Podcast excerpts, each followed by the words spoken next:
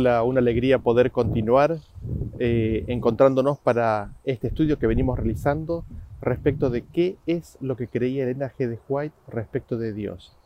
Y en el video de hoy entraremos en, el siguiente tema que tiene que ver con eh, el Espíritu Santo. ¿Qué es lo que ella creía? ¿Qué es lo que ella escribió a lo largo de su carrera respecto de este tema?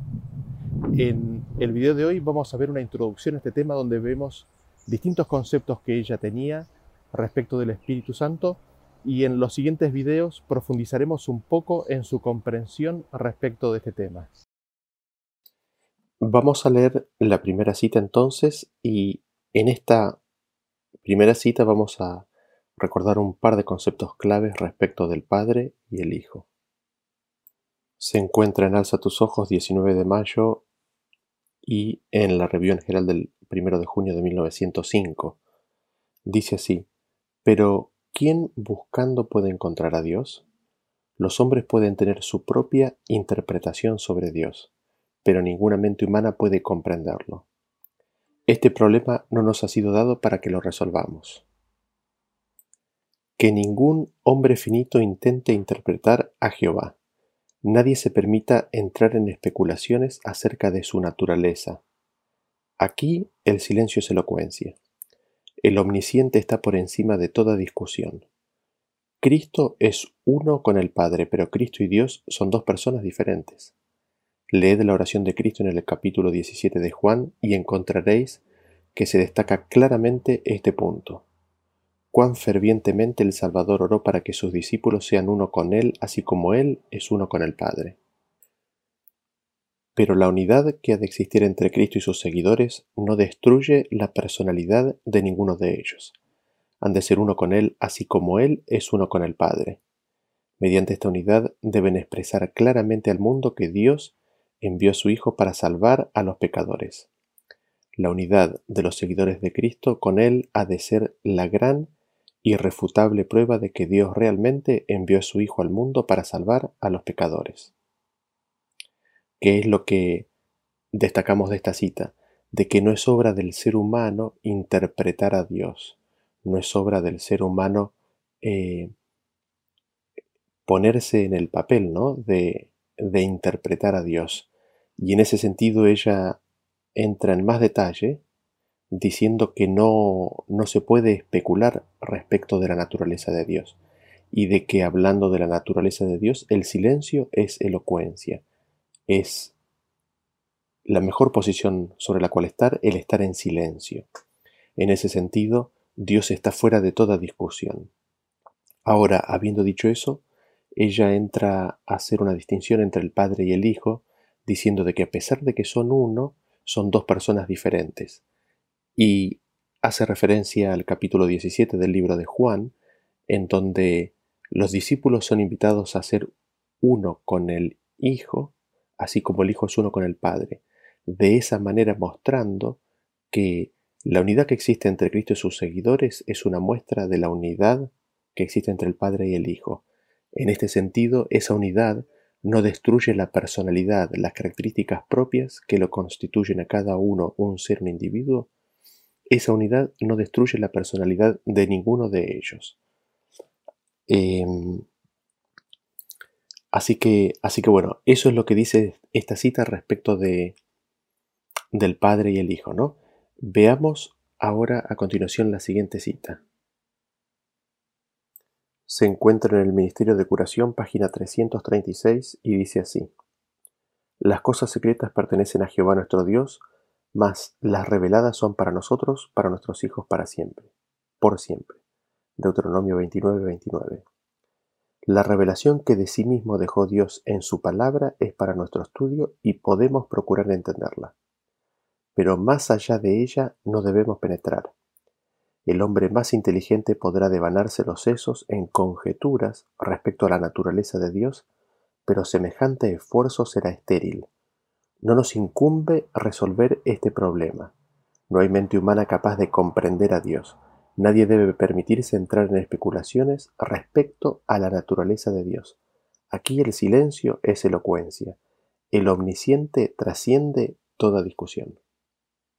Aquí en esta cita encontramos eh, una ampliación de los conceptos vertidos en la cita anterior, empieza diciendo que hay cosas que Dios nos ha revelado y hay otras cosas que Dios no nos ha revelado.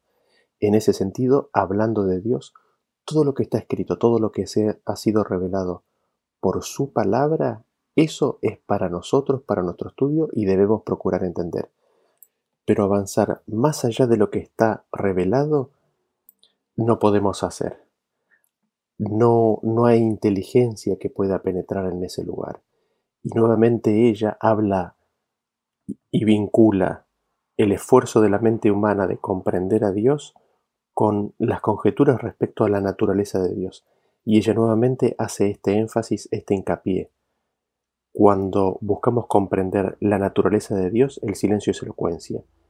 La naturaleza de Dios no está revelada, está fuera de nuestro alcance.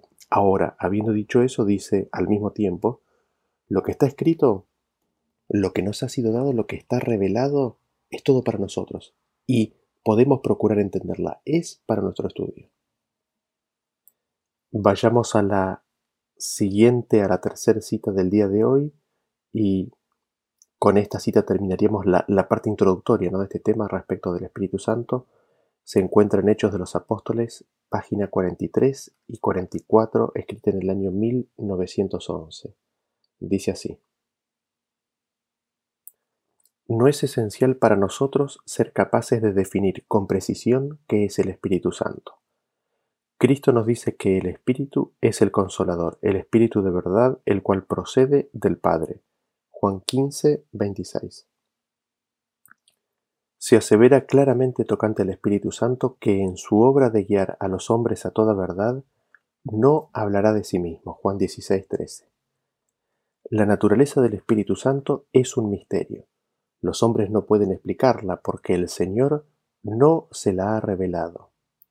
Los hombres de conceptos fantásticos pueden reunir pasajes de las Escrituras y darles interpretación humana, pero la aceptación de esos conceptos no fortalecerá a la Iglesia. En cuanto a estos misterios demasiado profundos para el entendimiento humano, el silencio es oro. El oficio del Espíritu Santo se especifica claramente en las palabras de Cristo. Cuando Él viniere, redarguirá al mundo de pecado y de justicia y de juicio. Juan 16:8. Es el Espíritu Santo el que convence de pecado. Si el pecador responde a la influencia vivificadora del Espíritu, será inducido a arrepentirse y a comprender la importancia de obedecer los requerimientos divinos. Al pecador arrepentido que tiene hambre y sed de justicia, el Espíritu Santo le revela el Cordero de Dios que quita el pecado del mundo. Tomará de lo mío y os lo hará saber, dijo Cristo. Él os enseñará todas las cosas y os recordará todas las cosas que os he dicho. Juan 16, 14 y 14, 26. El Espíritu Santo se da como agente regenerador para hacer efectiva la salvación obrada por la muerte de nuestro Redentor. El Espíritu Santo está tratando constantemente de llamar la atención de los hombres a la gran ofrenda hecha en la cruz del Calvario, de exponer al mundo el amor de Dios y abrir al alma arrepentida las cosas preciosas de las Escrituras. ¿Qué es lo que destacamos de esta cita? Nos dice que no es esencial, es decir, no es, no es clave, no es vital ser capaces de definir con precisión qué es el Espíritu Santo. No hace falta, no necesitamos ponernos en el papel de, de, de, pretender eh, o de que es necesario, de que es vital para la salvación eh, humana el poder definir con precisión qué es el Espíritu Santo. No solamente eso, sino que digamos, también hay un consejo ahí de que no hemos de demandar ¿no? a los demás que puedan definir con precisión, con exactitud, qué es el Espíritu Santo. Y ahora ella entra y dice, la naturaleza del Espíritu Santo es un misterio.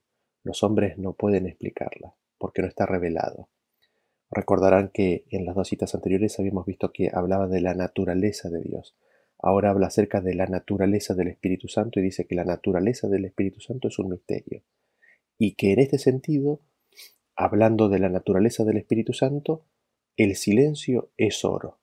Y después ella entra a, a describir cuál es la obra del Espíritu Santo y nos dice que el Espíritu Santo es dado como un agente regenerador, un agente que repara, regenera, restituye, que hace efectiva la salvación obrada por la muerte de Jesús.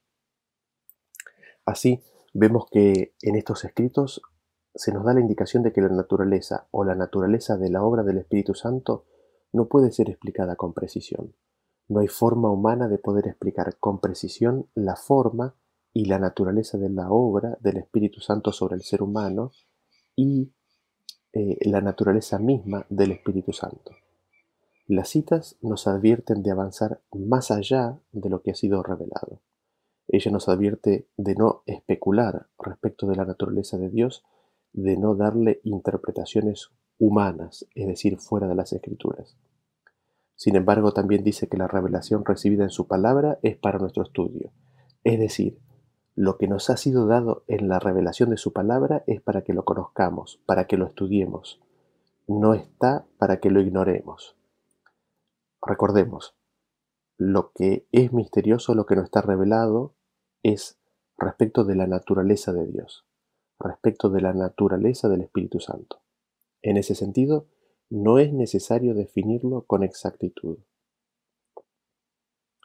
Ahora, habiendo, habiendo visto estas citas como introducción, eh, así como nosotros en la Biblia encontramos y tenemos un tema eh, en el canal en el cual eh, analizamos esto, se llama la palabra espíritu en la Biblia, nosotros vemos que Elena G. de White también utiliza la palabra espíritu en sus diferentes acepciones, con sus diferentes significados.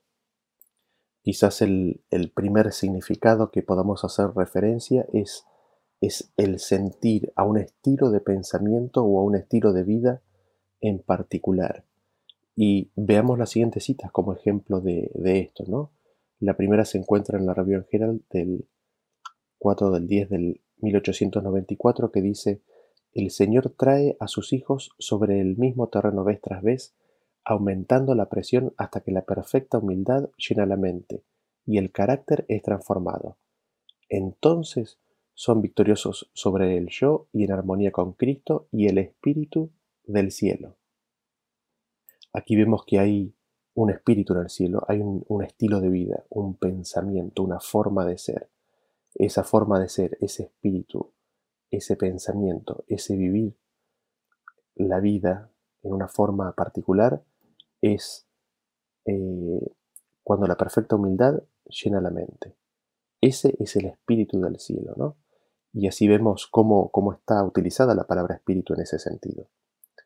Veamos ahora otra cita que se encuentra en eh, Testimonios para la Iglesia, tomo 2, la página 438. Dice así, No ha recibido ni practicado la verdad en su sencillez. Temo que, de algún modo, se ha sentido como si estuviera condescendiendo a recibir la verdad impopular según la defienden los adventistas observadores del sábado. Usted ha tratado, en buena medida, de retener el espíritu del mundo y aún así adoptar la verdad. Esto no puede ser. Cristo no aceptará otra cosa que el corazón completo, todos los afectos.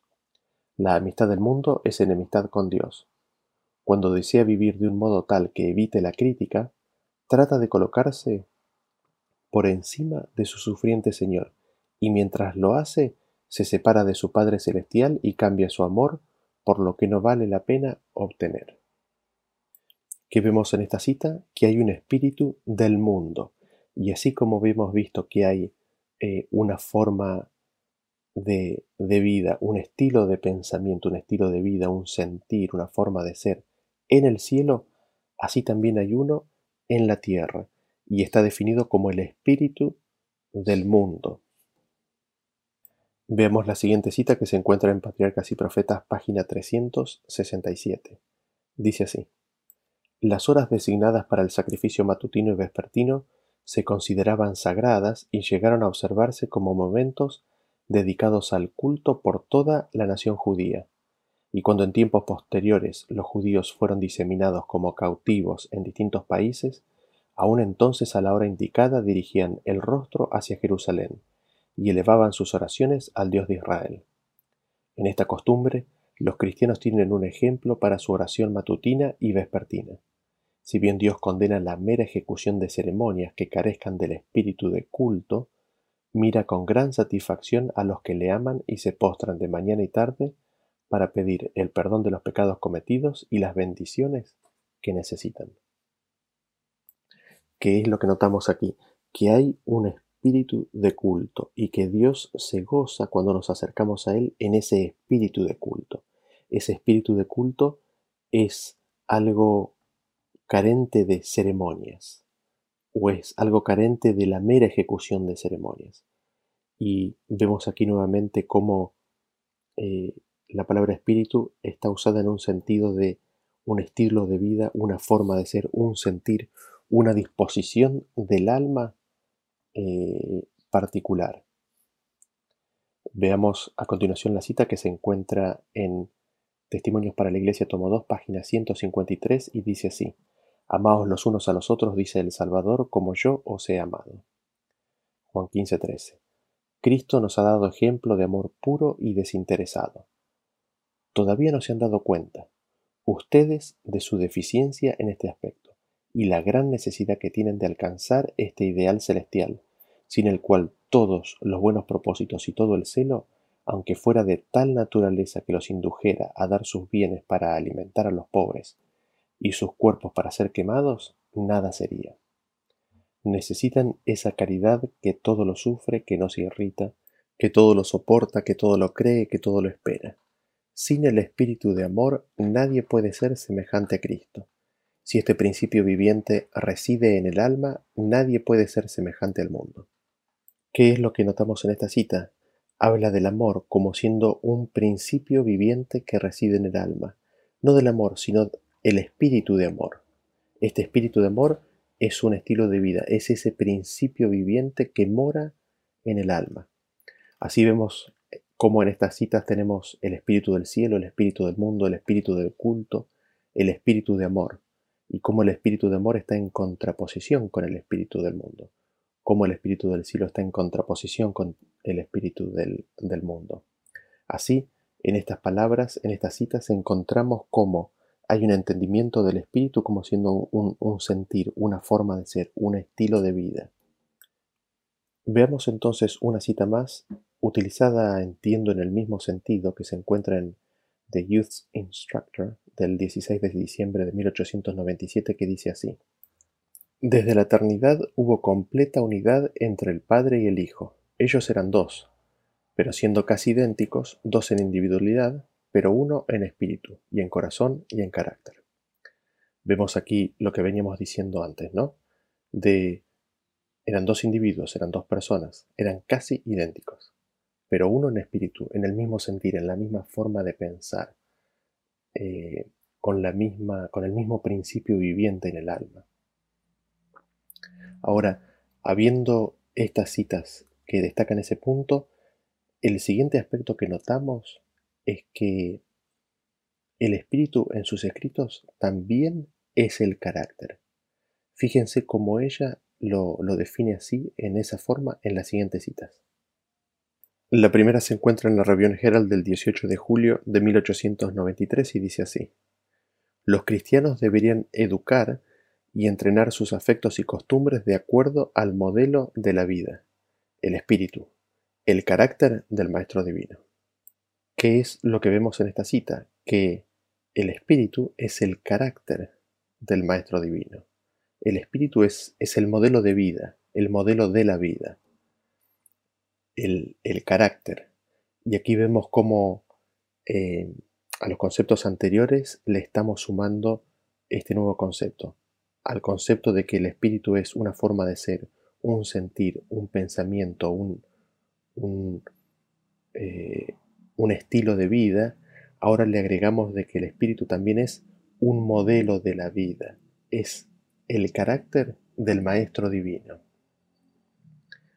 Veamos la siguiente cita que se encuentra en Maranata, página 300. De 1903 dice, Nuestra identidad personal es preservada en la resurrección, si bien no saldrán de la tumba las mismas partículas de materia. La obra asombrosa de Dios es misterio para el hombre. El espíritu, el carácter del hombre, retorna a Dios donde se lo preserva. En la resurrección cada hombre tendrá su propio carácter. A su debido tiempo Dios llamará a los muertos, dándoles otra vez el aliento de vida y ordenará a los huesos secos que vivan. Surgirá la misma forma, pero libre de enfermedad y todo defecto.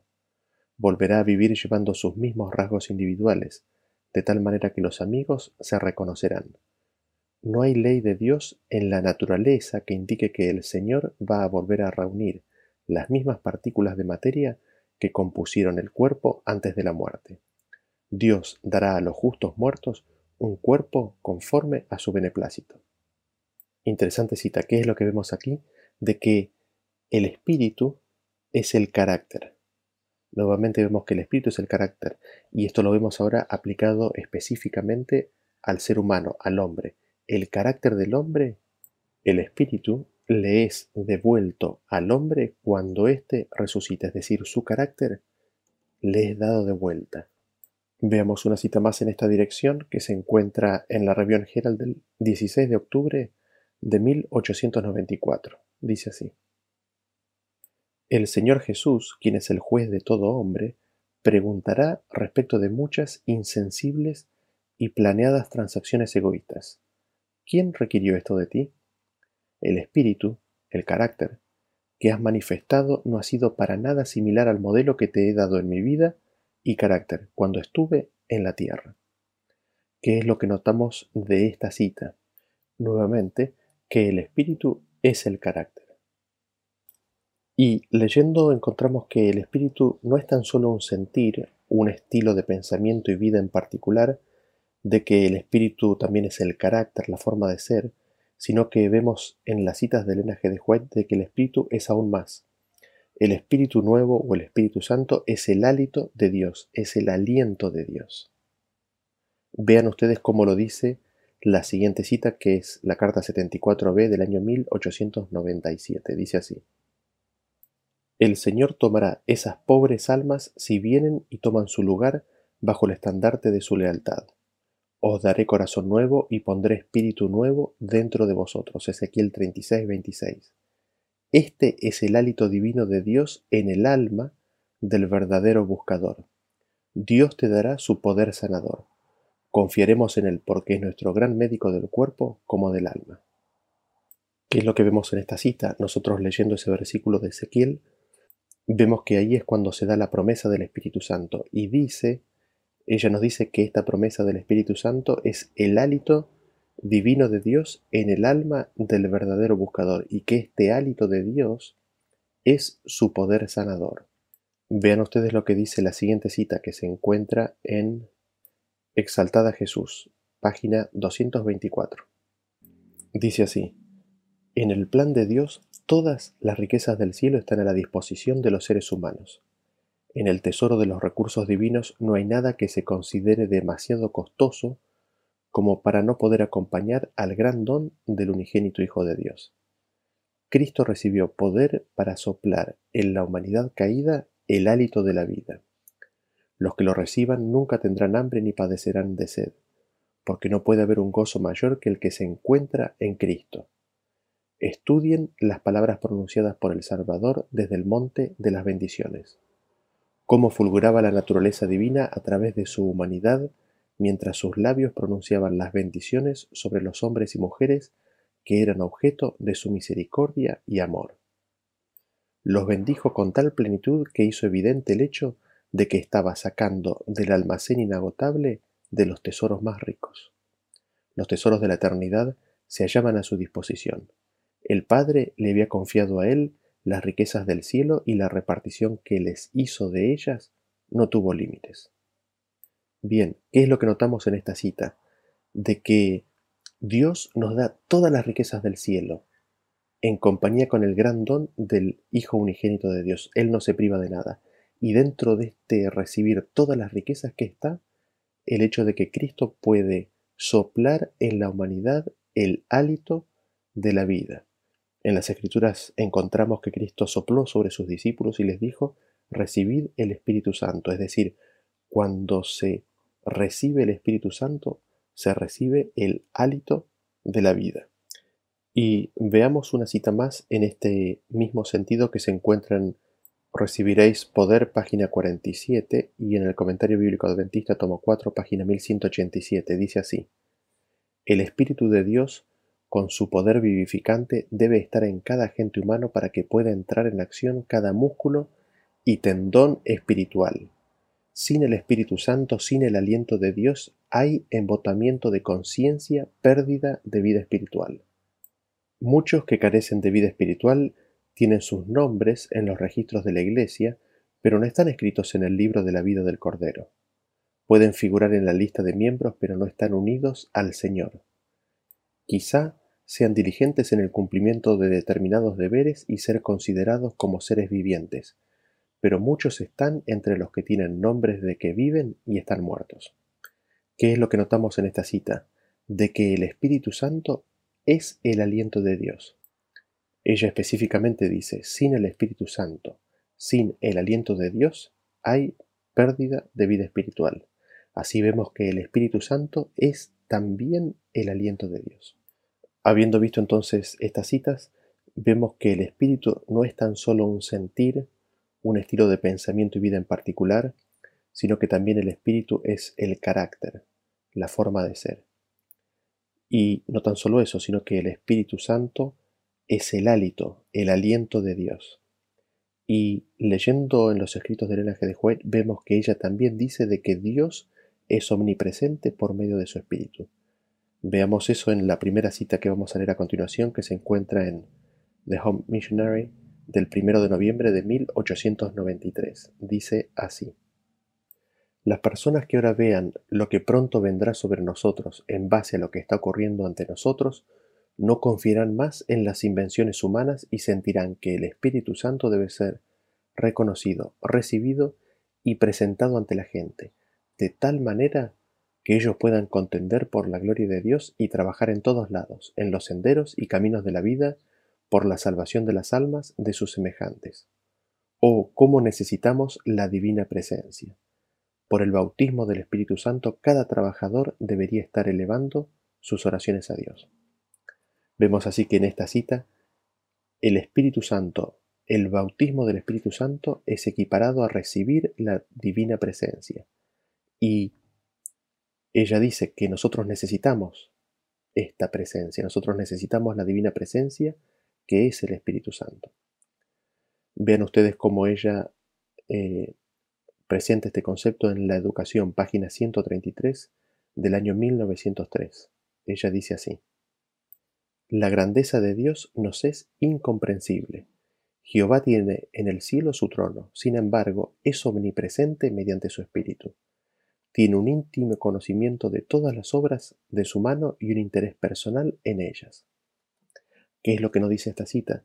De que Dios es omnipresente mediante su espíritu.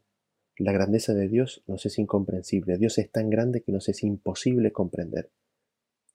En ese contexto, Dios es omnipresente mediante su Espíritu y como consecuencia tiene un íntimo conocimiento de todas sus obras. Leamos ahora la siguiente cita que va en la misma dirección que se encuentra en el Ministerio de Curación, página 326 del año 1905. Dice así, La Biblia nos muestra a Dios en su alto y santo puesto, no en estado de inacción, no en el silencio y la soledad, sino rodeado de millares de millares y millones de millones de seres santos, siempre a la espera de sus órdenes. Por medio de estos mensajeros permanece Dios en comunicación activa con todas las partes de su dominio. Por medio de su espíritu está presente en todas partes. Mediante su espíritu y sus ángeles atiende y cuida a los hijos de los hombres. Por encima de las confusiones de la tierra, Dios está en su trono Todas las cosas están abiertas a su divina mirada, y desde su grande y serena eternidad ordena lo que su providencia considera mejor. ¿Qué es lo que notamos de esta cita? De que Dios no está inactivo, Dios no está solo. Él está rodeado de ángeles y por medio de esos mensajeros de esos ángeles, Él está en comunicación activa con todas las partes de su dominio.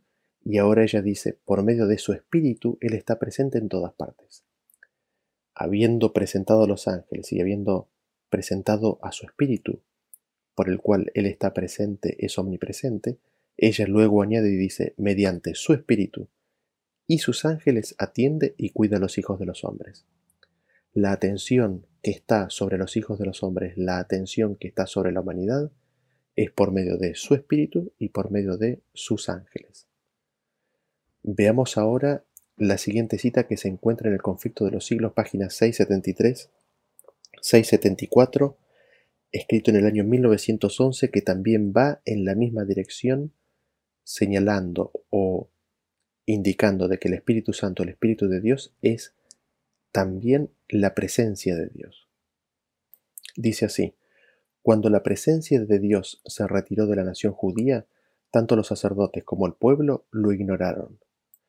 Aunque bajo el dominio de Satanás y arrastrados por las pasiones más horribles y malignas, creían ser todavía el pueblo escogido de Dios.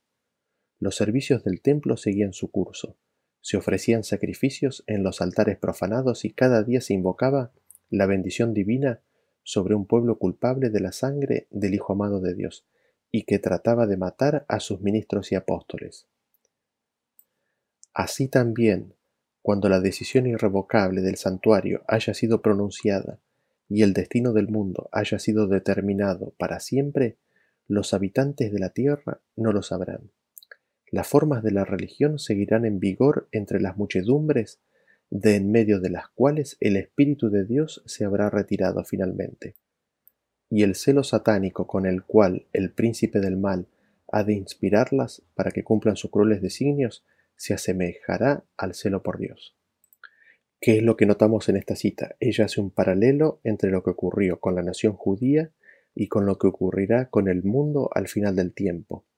Y en ese paralelismo ella establece que cuando la presencia de Dios se retiró de la nación judía, los sacerdotes y el pueblo lo ignoraron.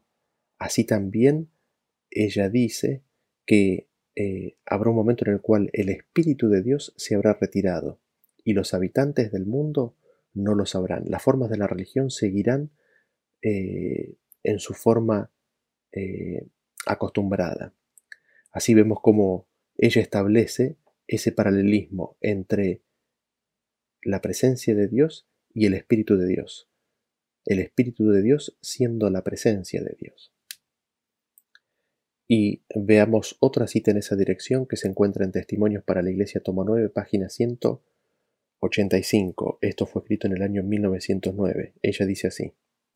El Señor alienta a todos los que le buscan de todo corazón. Les otorga su Santo Espíritu, manifestación de su presencia y de su favor. Vemos así que ella dice que el Espíritu Santo es la manifestación de la presencia del Señor. El Espíritu Santo es la manifestación del favor de Dios, de que el Señor está en su favor, de que el Señor los favorece, los favorece con su presencia, con el Espíritu Santo. Veamos una cita más en la misma dirección que se encuentra en el Australasian Union Conference Record del 30 de diciembre de 1907. La cita dice así. El Salvador ha dado la promesa de su presencia a todos aquellos que trabajan en el espíritu del verdadero servicio. Toda potestad me es dada en el cielo y en la tierra. Él dice, por tanto, id y haced discípulos a todas las naciones, bautizándolos en el nombre del Padre y del Hijo y del Espíritu Santo, enseñándoles que guarden todas las cosas que os he mandado. Y aquí yo estoy con vosotros todos los días hasta el fin del mundo. A medida que presentes la palabra a tus oyentes, clama por la promesa de la presencia de Cristo. No hay día ni hora del día cuando Él no puede estar cerca de ti por su Santo Espíritu. Él está presente en cada reunión que se lleva en su nombre. Su promesa es dada por tanto tiempo como éste perdure. Interesante la cita. Fíjense que dice que el Salvador ha dado la promesa de su presencia a todos aquellos que que trabajan en el espíritu del verdadero servicio. Es decir, aquí tenemos la palabra espíritu siendo usada en el sentido que habíamos visto eh, en primer lugar, ¿no? Como un sentir, una forma de pensar, una forma, un estilo de vida. Entonces dice que el Señor a los que trabajan en ese espíritu les ha dado la promesa de su presencia. Y ella dice ahí un poquito más adelante que a medida que se predique, hay que clamar por la promesa de la presencia de Cristo. Y amplía el concepto diciendo que eh, en todo momento Él puede estar cerca nuestro por medio de su Santo Espíritu. Él está presente, Él está presente, Cristo está presente en cada reunión que se lleva en su nombre por medio de su Santo Espíritu. Así vemos nuevamente cómo el Espíritu Santo es la presencia, la presencia de Dios. Y veamos una cita más que va en esta dirección de presentar al Espíritu Santo como siendo la presencia. Eh, esta cita se encuentra en The Bible Echo del 15 de enero de 1893 y dice así. La mejor recomendación que puedes llevar de esta escuela y su influencia es una vida bien ordenada y una conversación santa. Donde quiera te encuentres, mantén los principios que has estudiado aquí. Donde quiera que vayas, lleva contigo la buena obra de escudriñar las escrituras, y el Señor Jesús estará siempre a tu mano derecha para ayudarte. Él es un misericordioso sumo sacerdote intercediendo en tu favor. Él enviará su representante, el Espíritu Santo, porque Él dice, no os dejaré solos, vendré a vosotros. Por el Espíritu el Padre y el Hijo vendrán y harán morada contigo. ¿Qué es lo que vemos aquí? De que el Señor Jesús está a la derecha de aquellos que quieren ser ayudados y que esto es así mediante Él enviando su representante. El representante de Jesús es el Espíritu Santo y es por medio del Espíritu que el Padre y el Hijo vienen y hacen morada. Así en estas citas hemos visto cómo el Espíritu Santo es la presencia de Dios. El Padre y el Hijo hacen morada con el ser humano por medio de su Espíritu Santo. Y habiendo visto esto, vemos que el Espíritu Santo no es solamente un sentir, una mentalidad, una forma de ser y pensar, el carácter y la omnipresencia de Dios, no es tan solamente el hálito o aliento de Dios, sino que también es el poder y la influencia de Dios como lo vamos a ver a continuación. Esta cita se encuentra en Signs of the Times del 5 de noviembre de 1894.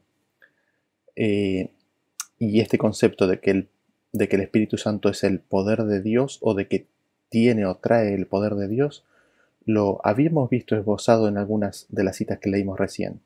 Pero vean lo que dice esta, dice así. Y todos aquellos que reciben el Espíritu de Dios, a pesar de que estuvieron muertos en delitos y pecados, experimentarán el trabajo activo de aquel poder que levantó de los muertos a Jesucristo. El poder vital del Espíritu Santo levantará a aquellos que tomen conciencia de su incapacidad y que se acerquen confesando sus pecados y creyendo en Jesús. Solamente el Espíritu de Dios puede hacer y mantener al hombre puro. Su trabajo sobre el alma es representada como trayendo vida al muerto y liberando al alma de la esclavitud del pecado, la cual trajo bajo la condenación de la ley, donde ira y tribulación caen sobre cada impío. Así vemos en esta cita de que aquellos que reciben el Espíritu de Dios van a experimentar el trabajo activo de ese poder que levantó de los muertos a Jesucristo. El Espíritu Santo en su venida trae consigo el poder vital, dice el poder vital del Espíritu Santo levantará. Así, vemos que el espíritu no es solamente un sentir, una mentalidad, una forma de ser y pensar, el carácter y la omnipresencia de Dios, el poder y la influencia de Dios, no es tan solo el hálito o el aliento de Dios, sino que vamos a encontrar citas en las cuales se nos dice que el Espíritu Santo es también Dios mismo. Vean ustedes eh, el conflicto de los siglos en la introducción, página 10 de la edición de 1888, que dice así.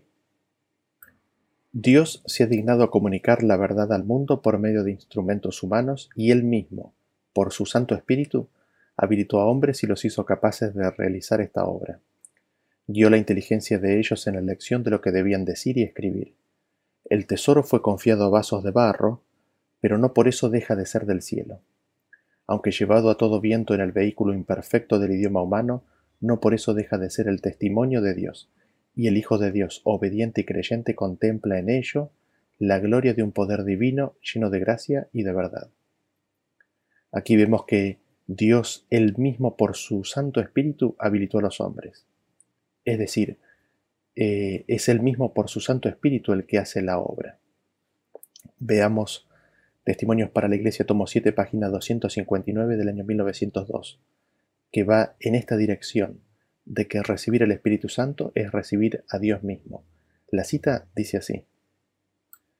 Así como la dotación divina, el poder del Espíritu Santo, le fue dada a los discípulos, hoy también se le otorgará a los que la busquen acertadamente. Solo este poder es capaz de hacernos sabios para la salvación, a fin de adaptarnos para las cortes celestiales. Cristo desea darnos una bendición que nos santificará. Estas cosas os he hablado, dice él, para que mi gozo esté en vosotros y vuestro gozo sea cumplido. Juan 15:11. El gozo en el Espíritu Santo imparte salud y vida. Al concedernos su Espíritu, Dios se da a sí mismo, transformándose él mismo en una fuente de influencias divinas con el fin de dar salud y vida al mundo bien claro lo que dice esta cita, que al darnos de su Espíritu, que está hablando del poder del Espíritu Santo al principio de esta cita, al darnos de su Espíritu, Dios se da a sí mismo. Vean ustedes cómo esto está confirmado en Recibiréis Poder del 31 de enero, eh, que dice así, No os dejaré huérfanos, vendré a vosotros. Juan 14, 18. El Espíritu Divino, prometido por el Redentor del mundo, es la presencia y el poder de Dios. Él no dejará a su pueblo destituido de su gracia, para ser abofeteado por el enemigo de Dios y hostilizado por la opresión del mundo. Él vendrá a ellos. Así, vemos en esta cita que el consolador prometido, el Espíritu Divino, es la presencia y el poder de Dios. Ya lo habíamos visto en las citas anteriores, ¿no es cierto? Y no solamente es la presencia de Dios y el poder de Dios, sino que es la presencia de Él mismo, porque dice, Él vendrá a ellos. Habiendo visto lo que dicen estas citas, el último punto que quisiéramos destacar en este tema es de que Dios le da el Espíritu a su Hijo sin medida. Vean ustedes lo que dice El conflicto de los siglos, página 531-532 de 1911. Esto también está en la review en del 5 de noviembre de 1908. Dice, Así se ponen de manifiesto las alturas de la perfección que podemos alcanzar por la fe en las promesas de nuestro Padre Celestial, cuando cumplimos con lo que Él requiere de nosotros. Por los méritos de Cristo tenemos acceso al trono del poder infinito. El que aún a su propio Hijo no perdonó, antes lo entregó por todos nosotros. ¿Cómo no nos dará también con Él todas las cosas? Romanos 8:32. El Padre dio a su Hijo su Espíritu sin medida y nosotros podemos participar también de su plenitud. Jesús dice, Pues si vosotros, siendo malos, sabéis dar buenas dádivas a vuestros hijos, ¿cuánto más vuestro Padre Celestial dará el Espíritu Santo a los que lo pidieren de él? Lucas 11:13. Si algo pidiereis en mi nombre, yo lo haré. Pedid y recibiréis, para que vuestro gozo sea cumplido. Juan 14, 14, 16, 24. Así, vemos en esta cita de que el Padre le dio a su Hijo su Espíritu sin medida, y nosotros somos invitados a participar también de la plenitud de Cristo, de recibir el Espíritu sin medida. La última cita que quisiera leer al respecto es la que se encuentra en Primeros Escritos, página 54, que dice así, Vi un trono y sobre él se sentaban el Padre y el Hijo me fijé en el rostro de Jesús y admiré su hermosa persona. No pude contemplar la persona del Padre, pues le cubría una nube de gloriosa luz. Pregunté a Jesús si su Padre tenía forma como él. Dijo que la tenía, pero que yo no podría contemplarla porque dijo, si llegases a contemplar la gloria de su persona, dejarías de existir. Delante del trono vi al pueblo adventista, la iglesia y el mundo. Vi dos compañías, la una postrada ante el trono, profundamente interesada, mientras que la otra no manifestaba interés y permanecía de pie, indiferente. Los que estaban postrados delante del trono elevaban sus oraciones a Dios y miraban a Jesús. Miraba él entonces a su Padre y parecía interceder para con él. Una luz se transmitía del Padre al Hijo y de éste a la compañía que oraba. Entonces vi que una luz excesivamente brillante procedía del Padre hacia el Hijo, y desde el Hijo ondeaba sobre el pueblo que estaba delante del trono pero pocos recibían esta gran luz. Allí contemplé a Jesús, el gran sumo sacerdote de pie, delante del Padre. En la orla de su vestidura había una campana y una granada, luego otra campana y otra granada. Los que se levantaron con Jesús elevaban su fe hacia él en el lugar santísimo y rogaban, Padre mío, danos tu espíritu. Entonces Jesús soplaba sobre ellos el Espíritu Santo. En ese aliento había luz, poder y mucho amor, gozo y paz. ¿Qué es lo que notamos en esta cita? De que, de que el Hijo recibe luz, luz brillantísima del Padre y al recibirla el Hijo se la da a su pueblo y se la da específicamente a quienes, a quienes seguían a Jesús al lugar santísimo, a quienes tomaban conocimiento de la obra de purificación que había de ser hecha en sus almas. Entonces, y por eso rogaban, Padre mío, danos de tu Espíritu para que esa obra pueda ocurrir. Entonces Jesús soplaba sobre ellos el Espíritu Santo. En ese aliento, recuerden el concepto que habíamos visto que el Espíritu es el aliento, en ese soplo, en ese Espíritu Santo que Jesús le da a su pueblo, había luz, había poder, había mucho amor, gozo y paz. Así vemos cómo en esta cita se combinan varios de los conceptos que habíamos mencionado respecto de el Espíritu Santo. Y aquí me gustaría terminar con este tema recordando lo que hemos visto. ¿Qué es lo que hemos visto? Vimos que no es necesario definir con precisión qué es el Espíritu Santo. Vimos que lo que está revelado es para que nosotros lo conozcamos y lo entendamos. Lo que no está revelado, en ese punto el silencio es oro, el silencio es elocuencia. No está revelado la naturaleza de Dios, no está revelado la naturaleza del Espíritu Santo. En ese sentido, hay una cita interesante que respecto de ese punto me gustaría compartir ahora con ustedes.